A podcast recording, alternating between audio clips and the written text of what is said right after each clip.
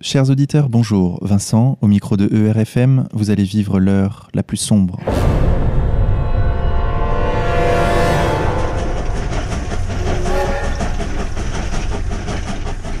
Chers auditeurs, pour cette 26e émission, nous allons décortiquer l'actualité avec l'équipe de Faits et Documents.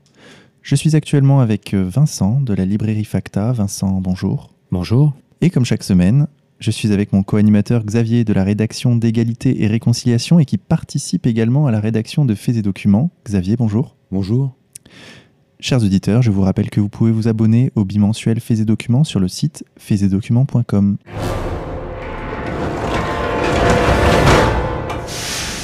Xavier et Vincent, le dernier numéro de Faits et Documents vient de sortir, le numéro 411. Vincent, quel sujet abordez-vous dans cette lettre d'information? Alors, nous, euh, nous commençons donc les portraits des nouveaux ministres et secrétaires d'État du nouveau gouvernement Valls, donc qui ont été nommés euh, suite au remaniement du 11 février dernier. D'accord. Donc, nous faisons euh, Emmanuel Cos, donc qui est ministre du Logement et de l'Habitat durable, qui a remplacé euh, Sylvia Pinel. Nous faisons également Erika Barrecht, qui est secrétaire d'État euh, chargée de l'égalité réelle. Oui, un ministère qui devait s'appeler le ministère de l'intégration républicaine, donc sur une idée de, Julien Drey. Et euh, c'est Seba Dagoma qui avait été euh, pressenti pour euh, le poste et qui est donc député d'origine africaine qui a remplacé Tony Dreyfus à la députation à Paris. Alors, nous faisons aussi Barbara Pompili, donc issue des Verts aussi, qui est secrétaire d'État chargée de la biodiversité. Nous abordons aussi Juliette Méadel, qui est secrétaire d'État chargée de l'aide aux victimes. Euh, nous faisons encore Estelle Grelier-Ménanto, qui est secrétaire d'État chargée des collectivités territoriales. Et pour finir, euh, Hélène Geoff- Geoffroy, qui est secrétaire d'État chargée de la ville. D'accord, donc on le voit, le remaniement ministériel est au cœur euh, de cette lettre d'information. Xavier, pour nos auditeurs, est-ce que tu peux faire, s'il te plaît, un point sur les stratégies qui ont présidé à ce remaniement? Bah déjà, quand on, a, quand on s'est intéressé aux biographies des, des nouveaux membres du gouvernement, ce qui nous a, ce qui nous a frappé, c'est l'effondrement de la qualité du personnel politique. C'est-à-dire que c'est des gens qui vraiment ont, très peu de dimension euh, euh, intellectuelle, très peu de vécu en dehors euh, euh, d'avoir été élus, en dehors de la politique. très peu de gens ont, travaillé. Alors, la plus grosse partie, bon, évidemment, est, consacrée à Emmanuel Cos. Alors, il y a eu d'autres nominations hein, qu'on ne traite pas dans la lettre parce que certaines personnalités avaient déjà été traitées par ailleurs, comme euh, Jean-Vincent Placé, qui devient secrétaire d'État au... euh, Alors, qui est secrétaire d'État à la réforme de l'État et la simplification. Alors voilà, donc par exemple, Jean-Vincent Placé, typiquement, avait déjà été traité dans Faits et Documents. Et d'ailleurs, on a publié euh, ce portrait-là sur le site d'égalité et réconciliation, donc vous pouvez vous y reporter. Donc euh, voilà, donc euh, Jean-Vincent Placé, qui est un, radical euh, socialiste, euh, euh, franc-maçon, ancien adjoint de Michel Crépeau, donc vraiment dans la plus pure tradition Ratsoc et qui est un peu déguisé en, en écologiste. Mais alors Xavier, avant de rentrer dans le détail des personnalités, est-ce que s'il te plaît, tu peux nous faire un point sur la logique générale de, cette, de ce remaniement? Alors, ce remaniement, il s'inscrit déjà euh, dans un contexte qui est le contexte de euh, l'état de la gauche à un an de la présidentielle. Euh, comment rassembler? La gauche apparaît de plus en plus divisée. Je crois que Martine Aubry euh, vient plus ou moins de claquer la porte euh, par rapport à la réforme du travail. Donc là, surtout, on observe euh, un François Hollande qui a annoncé lui-même le remaniement, alors qu'il n'est pas chef du, gouvernement, puisque le chef du gouvernement, c'est le Premier ministre. Donc c'est François Hollande qui a annoncé le, le gouvernement, d'ailleurs avec une scène assez cocasse qu'on raconte dans Fait et Documents, où euh, il s'est retrouvé dans le bureau à l'Élysée avec Jean-Pierre Bell, qui est l'ancien euh, président du, Sénat, à taper les noms sur Google pour voir si euh, les types qui venaient de nommer n'avaient pas de casserole. Alors bon, on se fait quand même du souci parce qu'ils ont quand même les services, les services de renseignement à disposition et on est dans, dans, un, dans une configuration d'amateurisme intégral. Donc, bon, plus, euh, plus profondément, ce remaniement, c'est une façon pour François Hollande de, euh, de compter les troupes en quelque sorte. C'est-à-dire qu'on va avoir euh, pas mal de, de radicaux socialistes. Donc, on le disait. Il y a Bellet. Voilà. Il y a Annick Girardin.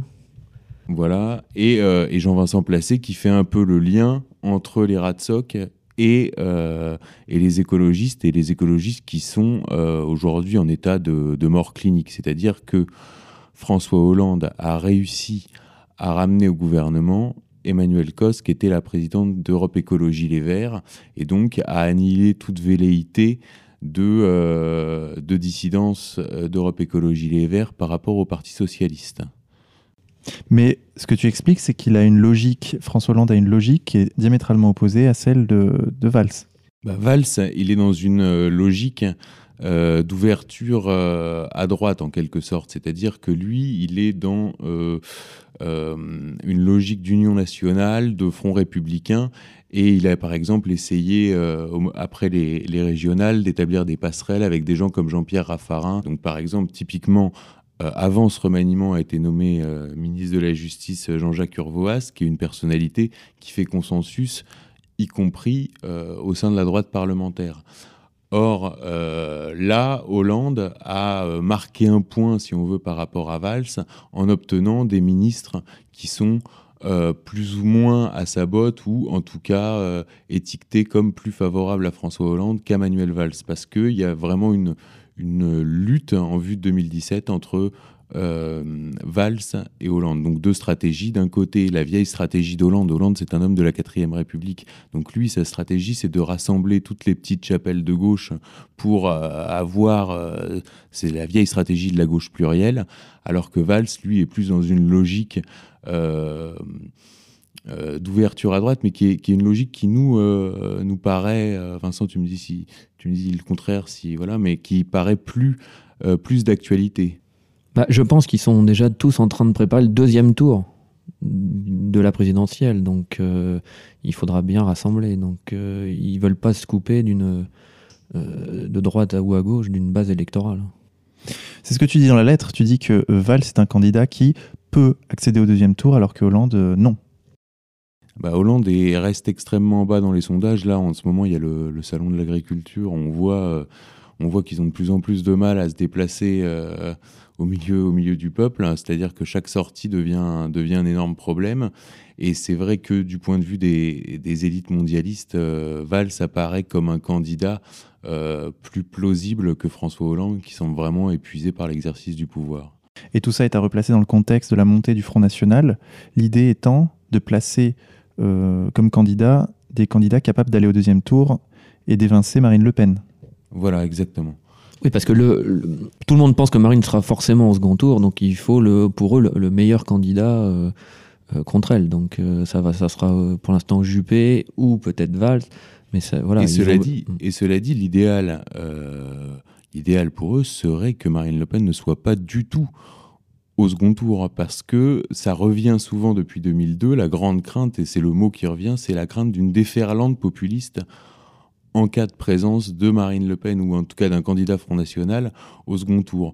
Et dans cette optique-là, il est vrai que Manuel Valls est un candidat socialiste capable d'arriver au second tour, alors qu'Hollande n'apparaît pas comme tel. Donc là, on a l'impression qu'il qu'il essaye de, rassembler la gauche pour qu'au moins il n'y ait pas de, candidature dissidente. Est-ce que cette stratégie va marcher?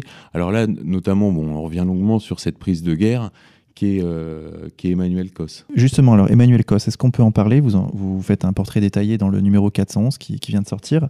Euh, Xavier, Emmanuel Cos, qui est-ce? Emmanuel Cos, c'est l'effondrement de la, du personnel politique dont on parlait, c'est-à-dire qu'elle est issue de l'activisme euh, gay, bien qu'elle ne soit pas euh, homosexuelle, puisque elle a commencé euh, à militer à ACT UP. Donc, donc elle a été la, la, présidente. Ensuite, elle a été journaliste à Tétu. Elle a été salariée du SIDAction. Ensuite, elle a travaillé dans le journal de Clémentine Autain qui s'appelle Regard. Et ensuite, elle est rentrée à Europe Écologie Les Verts que très récemment, finalement en 2010, où elle a été placée à la tête du parti par Jean-Vincent Placé et Cécile Duflot. Et Xavier, d'ailleurs, dans la, dans lettre, tu reviens sur, sur les années de jeunesse de, de, Emmanuel Cos. Est-ce que tu peux nous donner des détails croustillants? Bah, déjà, il y, a eu plusieurs choses. D'abord, elle été représentante de la Fidèle, donc qui est le syndicat du euh, lycéen féodé au Parti Socialiste, qu'elle a quitté parce qu'elle euh, trouvait insupportable, notamment au moment de la guerre du Golfe, qu'il faille demander l'avis à Harlem Désir ou Julien Drey euh, pour que les lycéens puissent donner leur avis. Donc déjà, c'est assez intéressant. Ensuite, elle a été, quand elle était à ACT UP, hein, il y a une, quand elle prend la présidence d'ACT UP en 1999, son prédécesseur Philippe Mangeot dans une, dans une interview à Libération, déclare euh, Moi, je ne vois pas la différence entre un gay et Emmanuel, elle en est. On rit de ses gros seins comme deux gays vont déconner sur la longueur de leur queue. Elle est ministre du Logement euh, du gouvernement Valls 3. Voilà, donc maintenant elle est ministre du Logement et alors elle a épousé, il faut dire entre-temps, euh, Denis Baupin qui est un, qui est un apparatchik d'Europe Écologie Les Verts et qui est vice-président de l'Assemblée nationale. Donc ce qui est intéressant euh, dans ces portraits-là, c'est que c'est quand même des gens qui ont plus ou moins tous renoncé à, leur, euh, à leurs euh, idéaux initiaux.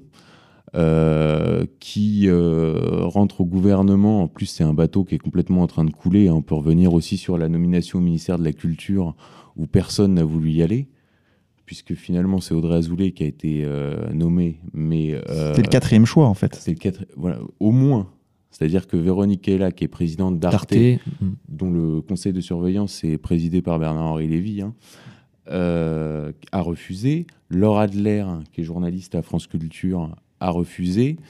Et Anne, Sinclair, donc ça c'était une idée de Manuel Valls, a également refusé. Il faut dire que euh, c'est Laura Adler qui a, cru que c'était une blague. Un, imitateur qui l'appelait ou une blague. C'était un canular. Un canular.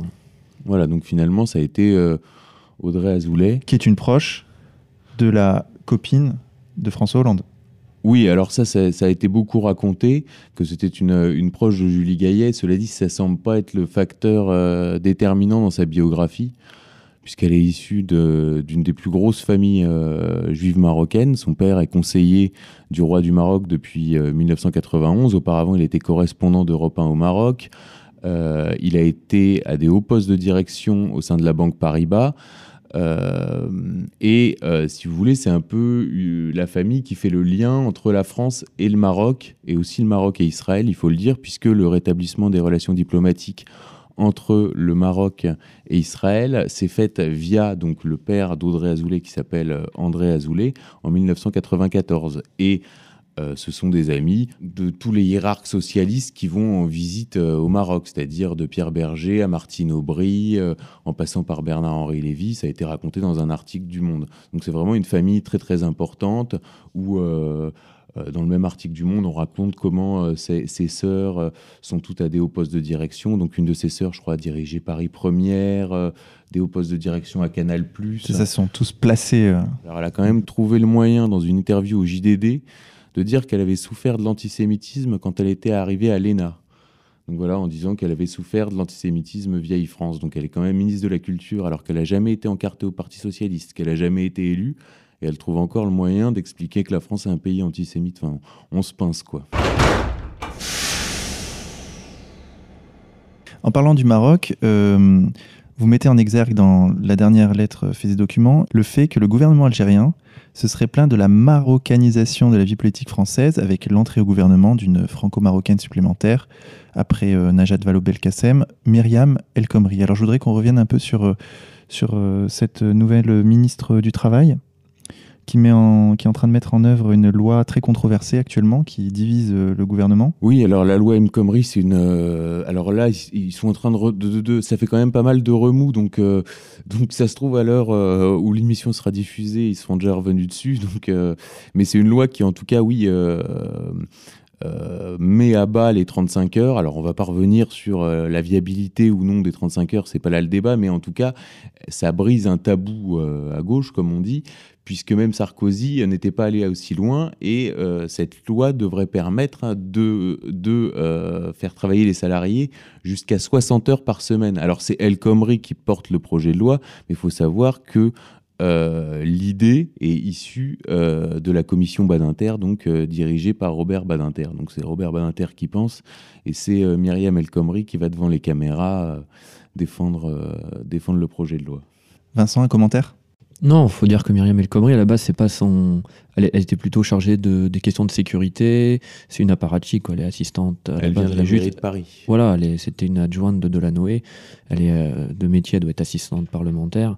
c'est encore, des gens qui encore des gens qui n'ont pas travaillé et qui n'ont jamais travaillé. Oui, c'est des élus, voilà, Conseil de Paris. Euh. donc on, on, voit que souvent ils portent les projets des gens pour qui ils travaillent. Alors Vincent, justement, concernant ces questions de sécurité, on a une nouvelle personnalité au gouvernement, euh, euh, Jean-Jacques Urvoas. Alors Xavier, est-ce que tu peux nous présenter euh, ce personnage? Oui, Jean-Jacques Urvoas, ce qui est intéressant, c'est que c'est le nouveau ministre de la Justice, donc il a été nommé un petit peu avant le, remaniement suite au départ de, Christiane Taubira. C'est une personnalité qui vient des milieux de l'intérieur, c'est-à-dire de la, de, la, de la police, et qui aurait dû, normalement, si Dominique Strauss-Kahn, si la candidature de Dominique Strauss-Kahn était arrivée à son terme en 2012, qui aurait dû être le ministre de l'Intérieur de Dominique Strauss-Kahn. Et je crois d'ailleurs savoir que, enfin, c'est ce que vous indiquez dans la lettre, qu'il l'a soutenu jusqu'au bout. C'est le, le dernier à l'avoir soutenu. Oui, il a, ça d'ailleurs c'est plutôt c'est plutôt à son honneur parce que tout le monde a, vite euh, a vite euh, déguerpi euh, après la perte du Sofitel et lui l'a soutenu l'a soutenu très très tard sur son blog. Alors il faut dire il a un blog très fourni où il commente la vie politique, c'est souvent d'ailleurs assez intéressant. Et en juillet donc ça cette phrase est réapparue au moment de sa nomination évidemment hein, parce que maintenant tout le monde va chercher dans les dans les archives et donc il comparait euh, à ce moment-là, euh, donc en, juillet 2011, hein, quand même déjà deux mois après l'affaire de Sofitel, il comparait encore euh, Dominique Strauss-Kahn au personnage de Joseph dans la, Genèse en expliquant, je, je, cite, Joseph était un économiste juif qui avait refusé de répondre au désir criminel de l'épouse de Putiphar, se vit accusé par cette femme d'avoir voulu la séduire et son maître abusé le fit mettre en prison. Mais Joseph fut rapidement lavé de ses griefs et il finit par gouverner l'Égypte.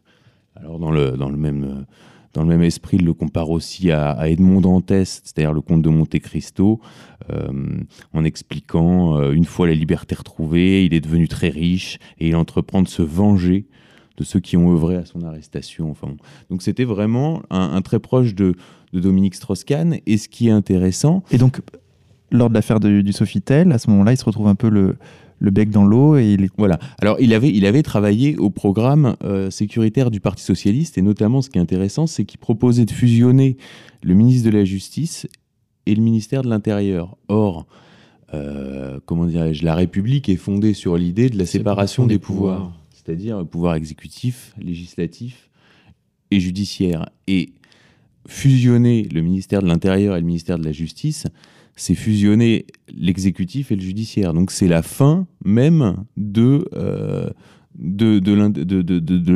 la séparation des pouvoirs qui est euh, l'idée centrale des Lumières et qui est l'idée centrale fondatrice de la République. Donc ça, c'est une petite parenthèse. Et ce qui est intéressant, c'est que euh, après donc le la débandade euh, Strauss-Kahn, si on peut dire, il, s'est rattaché à euh, Manuel Valls il est devenu un de ses, plus fidèles lieutenants en étant euh, président de la commission des lois à l'Assemblée nationale et donc en défendant à l'Assemblée nationale les projets de loi clés défendus par, par Manuel Valls.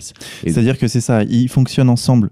Euh, Urvoas défend les projets de loi de Manuel Valls à l'Assemblée nationale et Emmanuel Valls cherche à intégrer euh, Urvoas au gouvernement. Voilà, c'est un, échange de, bons procédés. De, renvoi d'ascenseur. Donc il avait déjà essayé de faire rentrer euh, euh, Jean-Jacques Urvoas comme ministre de l'Intérieur lors du dernier remaniement. Et Hollande, voyant bien que Urvoas était un dirais pas un pion de valse, mais en tout cas un valsiste, euh, avait refusé et finalement c'est euh, Cazeneuve. qui avait été choisi à ce moment-là. Mais c'est un peu plus compliqué que ça, puisque vous dites également dans la lettre que le parrain en politique euh, de Urvoas, c'est Bernard Poignant qui est lui-même un conseiller spécial auprès de François Hollande. Oui, alors ça c'est intéressant parce que je pense aussi c'est une des raisons pour lesquelles François Hollande a malgré tout accepté ce, ce compromis parce que Jean-Jacques Urvoas, euh, oui, est le fils politique de Bernard Poignant, donc qui était le maire de Quimper.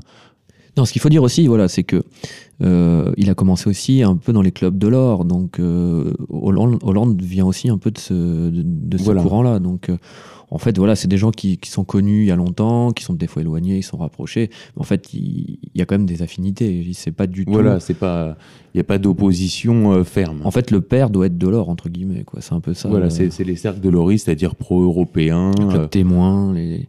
Ils sont passés par là, donc. euh, Donc c'est la raison pour laquelle Urvoas a fait consensus finalement euh, pour ce Vals 3 là. Voilà, et puis il est apparu, il est apparu, il faut bien le dire, comme un, comme un homme clé à l'Assemblée nationale, parce que, alors là, on parlait justement des ministres qui n'ont jamais travaillé. Il faut quand même lui reconnaître que c'est un, un gros bûcheur, hein, malgré tout. Euh, c'est un rat de bibliothèque. Et, euh, et c'est notamment lui qui a préparé le fameux projet de loi renseignement. D'accord, oui, donc ça c'est effectivement, vous le mentionnez dans la lettre. Sur quelle base vous vous appuyez pour affirmer cela? Ah non, mais c'est de, de notoriété publique. Donc c'est lui qui a, préparé, qui a défendu le, le projet de loi renseignement. Mais ce qui est intéressant, c'est que contrairement à une idée reçue, euh, cette loi renseignement ne vient pas en réponse aux attentats de Charlie Hebdo euh, de janvier 2015. Ce projet de loi renseignement a été dans les tuyaux et a été pensé au sein de la fondation Jean Jaurès, donc qui est le, le think tank du, Parti socialiste, depuis 2011, avec une équipe de fonctionnaires euh, des services de renseignement, de haut gradés des services de renseignement. Mais malgré tout, dans la lettre, vous commencez par ça d'ailleurs, par cette information, c'est euh, un homme de réseau certes, mais aussi des réseaux bretons. Vincent. Oui, bah on peut dire que, le- comme j'avais dit dans la précédente émission, les, les- euh, on va dire le dernier gros des troupes euh, socialistes euh, au vu des élections, des résultats des élections. Bon, et la Bretagne est, est toujours là. Donc, bon, le branchu a été, on va dire, euh, écarté. Donc, euh, bon, bah, ils ont nommé. euh, Il reste Jean-Marie Le Guen, il reste Jean-Yves Le Drian, et, euh, et notamment, je crois que c'est La Vie, euh, le magazine La Vie, qui a consacré un gros article justement au lobbying exercé par les députés bretons au sein du ministère de la Défense, dont- qui est tenu par, par Jean-Yves Le Drian, où des patrons du CAC 40 et des hauts fonctionnaires sont reçus et où les députés bretons exercent une, action de lobbying. C'est ça, c'est ce que vous expliquez dans la lettre, c'est qu'ils se réunissent une fois toutes les six semaines, je crois, dans le bureau du... Enfin, ils se réunissaient dans le bureau du ministre de la Défense. Voilà. Donc c'est ce que non, mais ce qui est intéressant parce que c'est en même temps euh, euh, une défense régionaliste, euh, hein, notamment. euh, euh, ce sont des militants régionalistes, c'est-à-dire que malgré tout, même s'ils sont socialistes, euh, soi-disant universalistes et républicains, malgré tout, il y a quand même un petit fond identitaire euh, non avoué et, euh, et c'est bon, un peu ironique, mais bon, il y a bien, il y a bien, il y a, il y a bien d'autres. D'autres euh, attaches, euh, notamment euh, maçonniques. Oui, bah voilà, on, on peut dire que certains sont dignes d'éloges. Alors, un autre aspect de notre nouveau ministre de la Justice, euh, Jean-Jacques Urvoas, c'est sa duplicité, Xavier. Parce que on voit bien qu'en 2010, par exemple, au moment où il y avait ce débat sur la vidéosurveillance, Urvoas euh, s'exprimait contre ces, ces réformes voulues par Sarkozy. Et j'ai une citation là, je cite, Il n'y a aucune étude sérieuse et indépendante sur la vidéosurveillance. Toutes les études sérieuses sont anglaises ou australiennes. Ceux qui font des études en France sont à la botte de l'État. Et cela dit, il avait raison. Il dénoncera encore le simplisme de l'illusion technologique, la foi affichée dans la technique plutôt que dans l'humain, et la vidéosurveillance comme solution universelle justifiant la disparition progressive de policiers dans nos rues. Et ça, c'est à mettre en perspective avec ces dernières citations, puisque euh, Jean-Jacques euh, Urvoas a déclaré devant euh, Jean-Pierre Elkabach Nous souhaitons que les services aient des moyens intrusifs pour pénétrer à l'intérieur des ordinateurs de tout un chacun. Ça peut paraître liberticide, et ça l'est. Xavier, un commentaire? Oui, bah, cette citation, elle intervient, je crois, en 2013, donc dans l'émission de Jean-Pierre Alcabache. On l'a d'ailleurs relayée sur, euh, sur le site Égalité Réconciliation. Et ce qui est intéressant, c'est qu'à l'époque, il n'y a pas encore eu de. Non, non, je voudrais rebondir. Ce qui est drôle, c'est que faut voir la vidéo parce que quand tu vois la tête d'El Kabash, même lui-même, il, il est, Voilà. mais- on, et est, puis, et on puis dit médusé. et puis c'est en 2013, il n'y a pas encore eu les attentats. Donc, euh, donc euh, ça prouve bien que ouais, c'est euh, déjà dans les tuyaux. que, que ces, ces réformes-là, elles sont dans les tuyaux et qu'en fait, les, les attentats n'ont été qu'un alibi. Et en plus, ça permet de, de, de, de, de faire croire qu'on est actif, qu'on réagit, qu'on fait des lois pour, alors que les lois sont, sont déjà bien avancées. Et Vincent, un dernier aspect, Jean-Jacques Urvoas, est-il franc-maçon? Alors on n'en a pas la, preuve. On, dirait un, maçon sans tablier. C'est-à-dire il est régulièrement invité, il apparaît dans, plein de, tenues, il, fait euh, ce qu'on appelle des, planches, mais on n'a pas une, loge ou une, preuve. Contrairement à d'autres qui sont là euh, euh, connus, reconnus, comme Bellet, comme... Placé. Jean-Vincent Placé. Bon, alors par contre aussi, il y en a qui n'y vont plus. C'est-à-dire que comme Valls, euh, euh, voilà, il y en a plein qui ont été initiés à un moment donné et qui, et qui n'y vont plus. Euh, Mélenchon, voilà, bon là il n'est pas au gouvernement, mais il y a plein de, de, gens qui ont été initiés, mais qui, ne, qui, qui y sont allés un certain temps et qui après ont pris du recul ou qui n'ont pas le temps, ou, voilà, qui sont donc placés. Lui n'y va plus depuis quelque temps.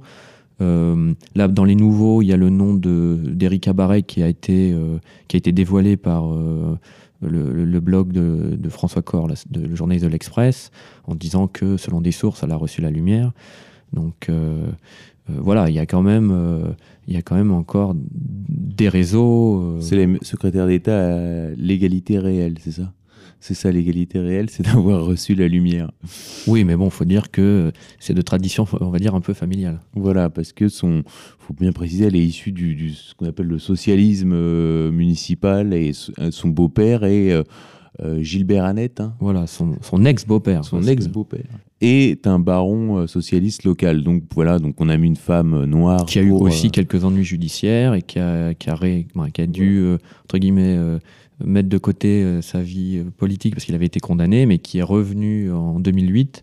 Et donc, bon, bah, elle était dans son sillage et je pense qu'elle a bénéficié à la fois des réseaux euh, socialistes municipaux et, et à la fois des réseaux maçonniques. Voilà, donc les auditeurs qui nous écoutent savent maintenant ce qu'est l'égalité réelle. Alors un autre aspect qui m'a surpris, que j'ai pu lire dans votre lettre, c'est... bon, Jean-Jacques Urvoas, c'est un homme qui veut surveiller davantage les citoyens ça on l'a bien compris, mais par ailleurs, il ne veut pas construire de nouvelles places de prison. Non, c'est différent, c'est pas tout à fait ça. C'est-à-dire que euh, Jean-Jacques Urvoas, comme, euh, comme beaucoup d'hommes politiques, pour rentrer euh, dans les fonctions gouvernementales, et on en a déjà parlé avec Emmanuel Cos, sont obligés de se recentrer. C'est-à-dire qu'il y a une il n'y a plus de, noir, il n'y a plus de, blanc, il n'y a plus que du gris, si vous voulez.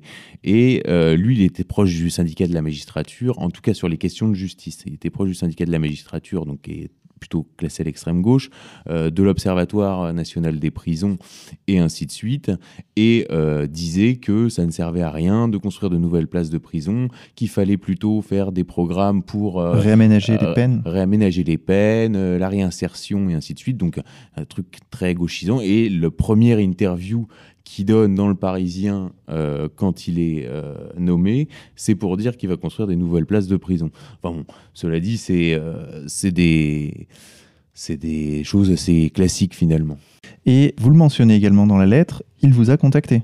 Oui, en fait, il a, il a voulu apporter une, quelques petites précisions sur son, sur son parcours scolaire. Donc c'est ça qui est, qui est intéressant, c'est qu'on se rend compte qu'il il, alors lui particulièrement était, vraiment à l'affût de, son portrait euh, dans Faits et Documents, parce qu'il a vraiment réagi euh, très très vite. En fait, j'avais mis euh, juste la première page du, prochain Faits et Documents sur Twitter, et il a, répondu, il a envoyé un message assez vite pour, voilà, pour préciser qu'on on avait interverti son, parcours scolaire. Alors que même dans le, même le il donnait le même en fait, on, disait qu'il était passé par tel collège et tel lycée, et lui nous expliquait que, en fait, il avait d'abord fait le lycée après le collège parce que son collège était lycée, le lycée était collège. Bon, bref, qu'il y avait eu un changement de nom ou un changement de voilà. Mais donc, il était vraiment. Euh, C'était des points de détail, comme dirait l'autre. Voilà. Mais bon, ça prouve qu'au moins, ils, sont attentifs à ce qu'on écrit dans, dans, ces documents. Peut-être d'ailleurs nous écoute-t-il actuellement? Voilà, bon, on les salue. Ça, ça fait plaisir de, de voir qu'on Jean-Jacques, si tu nous regardes. tu nous écoutes.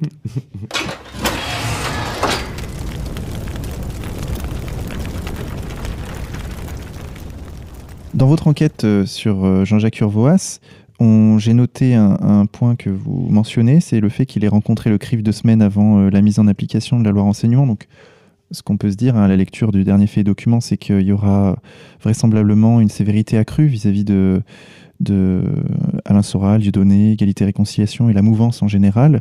Alors, sur ce point euh, de la lutte contre le racisme, euh, vous parlez dans le dernier fait document euh, de la DILCRA. Alors Vincent, est-ce que vous pouvez, s'il vous plaît, nous dire d'abord ce que c'est et, ah, et, quels sont les, changements qui vont être apportés prochainement? Alors la DILCRA, c'est la délégation interministérielle à la lutte contre le racisme et l'antisémitisme, donc qui est sous la direction d'un préfet, donc qui est Gilles Clavreul, et donc c'est rattaché directement au Premier ministre, donc à Manuel Valls. Donc là vient d'être mis en place un, un, conseil scientifique, donc avec une, une, vingtaine de membres.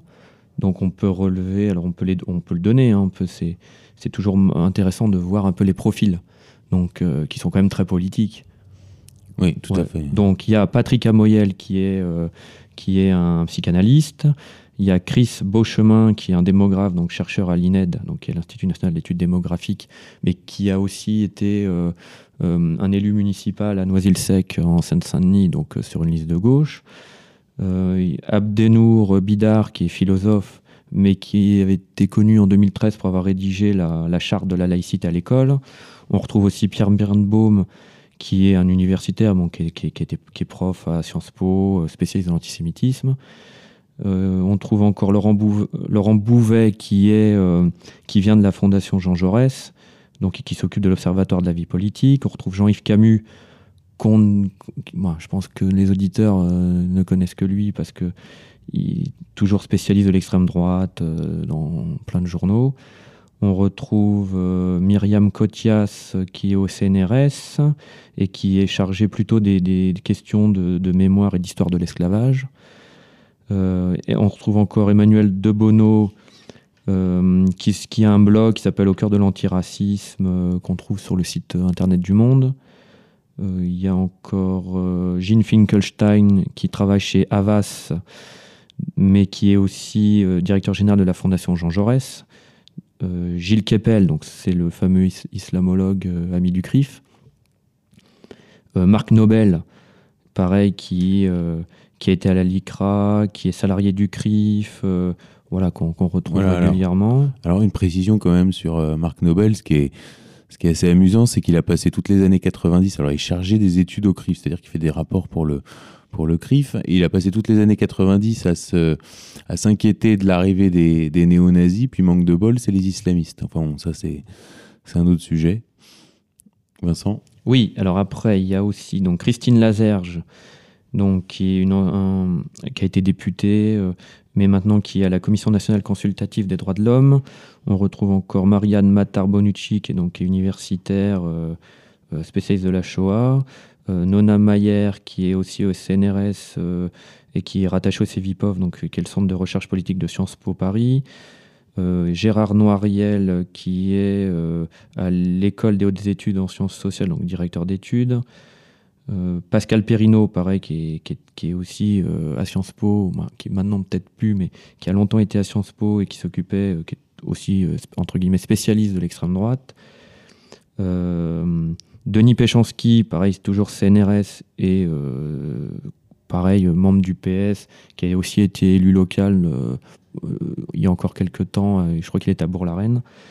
on retrouve encore Dominique Schnapper, qui est la fille de Raymond Aron, et qui est présidente du musée d'art et d'histoire du judaïsme, Benjamin Stora, qui lui est, euh, qui est au conseil d'orientation du musée de l'histoire de l'immigration, euh, Vincent Tiberge, euh, qui est à Sciences Po aussi, donc chargé de recherche à la FNSP, donc la Fondation de sciences politiques, et enfin Tommaso Vitale, qui est aussi prof à Sciences Po. Voilà. Alors, ce qui est intéressant, voilà, c'est qu'il y a tout le, banc et l'arrière-banc des spécialistes de l'extrême droite, de l'antisémitisme, de l'immigration, euh, donc euh, du jus de cerveau, pour euh, donc financer des recherches donc, pour lutter contre la dissidence, puisque Gilles Clavreul lui-même, à l'antenne de Radio Nova, avait déclaré que sa priorité était de lutter Contre Dieudonné, Soral. Alain Soral, et il avait cité Hicham Hamza. Alors, ce qui est amusant, c'est que il y a Alain Soral qui est blanc, Dieudonné qui est métis et Hicham Hamza qui est arabe. Donc c'est le racisme et l'antisémitisme. Donc au vu des trois cibles, on a vraiment l'impression qu'en vérité c'est vraiment que l'antisémitisme. Et alors ce qui est intéressant, c'est que quand même le budget. Le budget est de 100 millions d'euros. C'est vrai qu'il y a une menace. On sait que la menace est. Voilà, c'est ça. C'est la, la, première menace. C'est la menace prioritaire, mm. quoi. C'est pas le chômage, c'est pas le terrorisme, c'est vraiment. Donc il y a 100 millions d'euros qui ont été alloués pour lutter contre Alain Soral, Dieudonné et Hicham Hamza, et ils viennent de nommer donc un, conseil de surveillance avec tous les spécialistes de l'extrême droite télévisuelle que vous pouvez voir dans les émissions type euh, C'est dans l'air, euh, tous les soirs à la télé. Donc, euh, voilà la, vraie priorité gouvernementale à l'heure de la crise de l'agriculture, à l'heure de la crise euh, de la zone euro qui va reprendre, à l'heure euh, alors, qu'on annonce un nouveau Lehman Brothers. Euh, voilà. Alors, dans le dernier fait des documents, dans votre page lobby, ce qui est intéressant, c'est qu'on voit les sujets traités au sein des loges maçonniques. Alors, Vincent, un commentaire? Oui, voilà, parce que ce qui est intéressant, c'est pas seulement les, personnes qui viennent parler. Bon, ça, oui, on, est toujours intéressé de voir qui, qui y va, qui. mais surtout, c'est les sujets, parce que ça, ça, donne une idée de, de l'ère du temps. C'est-à-dire que ou c'est de la prospective euh, politique, ou alors, comme là, comme dans le, dans, le numéro qui sort, on montre, par exemple, euh, Johan Chapoutot, donc qui est universitaire, lui vient plancher sur le nazisme, logique et biologie. Voilà, on se dit, il y a peut-être des sujets euh, un peu plus. Euh, par contre, euh, on voit euh, Benjamin Stora, lui, vient début mars parler de, comme thème, la peur de l'immigré. Voilà. Donc on, voit un peu les, différents, les, les, différents thèmes abordés. Quoi. Et Xavier, vous avez également euh, dans cette page lobby une information sur euh, la succession potentielle de Roger Kuckerman, le successeur potentiel Oui, bah, c'est une, petite exclue, c'est-à-dire que il y, y, a des élections qui se passent euh, régulièrement à la tête du Conseil représentatif des institutions juives de France, donc le CRIF, et donc Roger Kuckerman euh, qui était quand même, faut, faut le reconnaître, un bon client en tant qu'ancien de chez Rothschild et, avec un CV euh, assez fourni, va être remplacé par euh, Francis Khalifa, donc qui lui est un, est un gérant d'entreprise. Alors, ce qui est intéressant malgré tout, c'est qu'on observe quand même un remplacement de population qui touche également la communauté juive, c'est-à-dire avec l'arrivée massive euh, des séfarades depuis les années 60, donc il y avait déjà eu une première vague dans les années 30 avec l'arrivée des, des Polonais qui avaient remplacé les, Israélites français. Donc là, c'est euh, cette euh, vague arrivée dans les années 60 de séfarades, puis d'abord d'Algérie, puis du Maroc, qui prend vraiment le pouvoir au sein des instances communautaires, puisque pour la première fois, donc le président du CRIF va être séfarade, avec en plus un grand rabbin de France, donc Haïm Corsia, qui, si je ne m'abuse, est lui aussi séfarade, et Joël Mergui à la tête du consistoire, qui est également séfarade. Donc ce sera vraiment la première fois que, euh, que les instances communautaires seront plus du tout euh, représentés par des Ashkénazes. Alors, ce qui implique, euh, bon, ce qui, ce qui fondamentalement ne change pas grand-chose, mais qui implique quand même une affirmation euh, plus religieuse, puisque les séfarades sont beaucoup plus décomplexés quant à l'expression de leur foi. Non, puis il faut rappeler que Khalifa, c'est un. A priori, si, j'ai bonne mémoire, nous on en avait parlé dans les guerriers d'Israël c'est qu'il a été euh, euh, président de la, la, Fédération sioniste de France, il a été euh, secrétaire général du Hérout de France, président des Amis du Likoud d'Israël. Donc voilà, c'est vraiment la, droite israélienne dure. Quoi.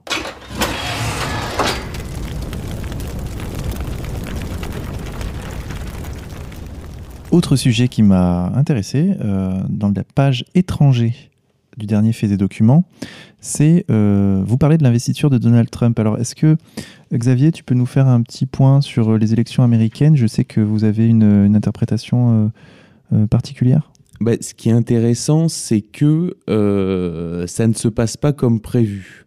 Si j'ose dire. C'est-à-dire que euh, il y avait, euh, on en était revenu, on était revenu il y a un an euh, déjà dans Fait Documents, c'était en 2014, de ce qui s'était appelé la primaire Adelson. C'est-à-dire que Sheldon Adelson est un milliardaire, un grand casinotier qui qui fait les candidats, qui fait les candidats. C'est-à-dire qu'il les auditionne et entre guillemets, c'est lui qui choisit avant, euh, parce que comme il finance, en fait, euh, il a un... Il est aussi le financier de Benjamin Netanyahu et un des plus gros euh, financiers du parti républicain. Et lui avait plutôt choisi Jeb Bush. Donc c'était Jeb, Bush qui semblait avoir remporté ce qu'on avait appelé la primaire Adelson.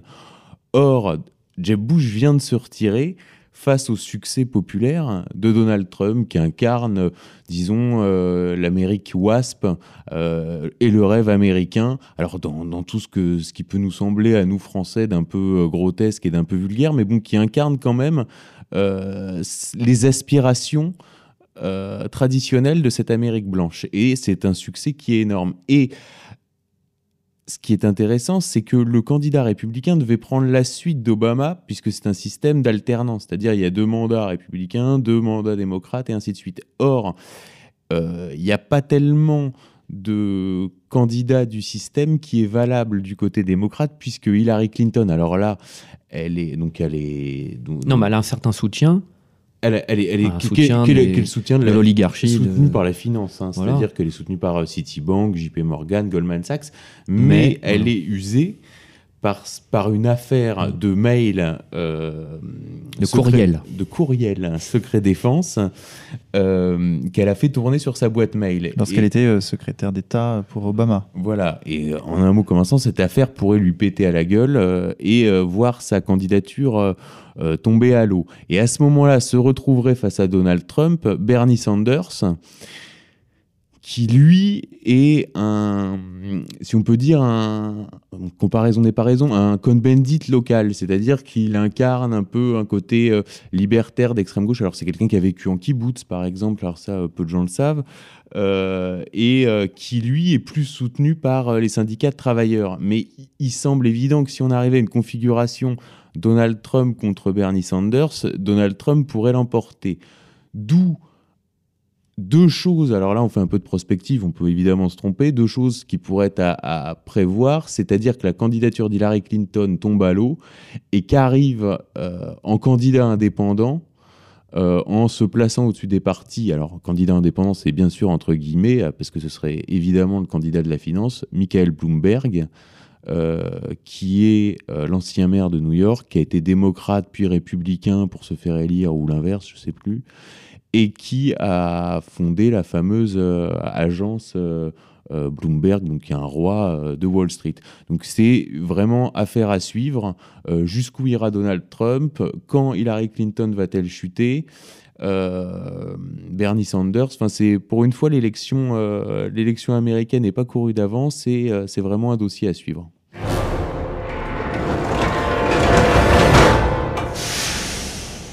Vincent, Xavier, merci pour euh, ces informations que vous nous avez euh, délivrées aujourd'hui. Merci à vous. Chers auditeurs, je vous rappelle que vous pouvez vous abonner à la lettre confidentielle bimensuelle Faits et Documents sur le site faitsetdocuments.com. Chers auditeurs, nous allons conclure cette émission en musique avec euh, les notes de Frank Dewer. Son album Mes semblables est disponible sur contreculture.com. Nous allons écouter le titre Ils ont. Bonne écoute à tous et à la semaine prochaine. Ils ont la palme, ils ont la Bentley. Ils ont le charme, ils sont nominés. Ils ont les costards bien ajustés. Ils ont les dents et ils ont le nez. Ils ont la carrure, ils ont les épaules. Ils ont la signature et la visa gold. Ils ont le champagne et la répartie. Ils ont la montagne et ils ont le ski.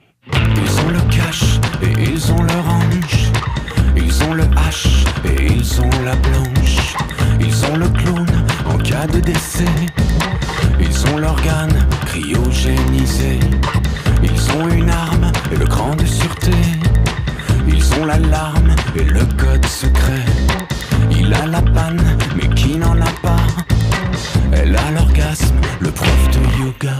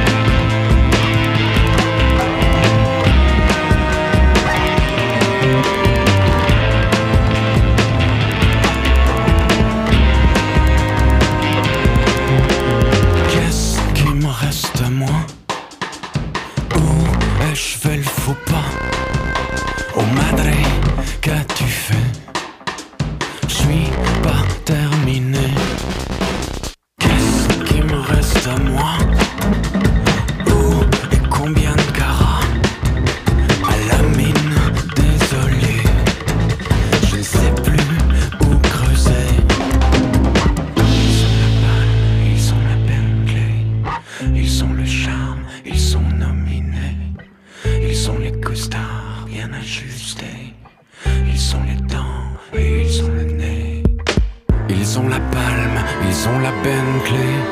Ils ont le charme, ils sont nominés. Ils ont les costards bien ajustés. Ils ont les dents et ils ont le nez.